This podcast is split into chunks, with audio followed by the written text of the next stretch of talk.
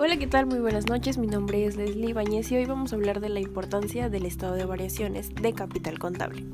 El objetivo del estado de cambios en la situación financiera es proporcionar información relevante y concentrada en un periodo, para que los usuarios de los estados financieros tengan elementos suficientes para evaluar la capacidad de la empresa para generar recursos, evaluar las razones de las diferencias entre la utilidad neta y los recursos generados o utilizados por la operación, evaluar las capacidades de la empresa para cumplir con sus obligaciones, para pagar dividendos y en su caso para anticipar la necesidad de obtener financiamiento.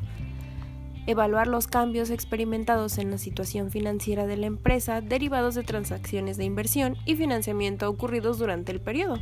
La generación o uso de recursos es el cambio en pesos constantes en las diferentes partidas del balance general que se derivan o inciden en el efectivo. Su importancia estriba en el interés que el accionista, socio o propietario de una empresa tiene en conocer las modificaciones que ha sufrido su patrimonio o la proporción que a él corresponde durante un ejercicio social o un periodo.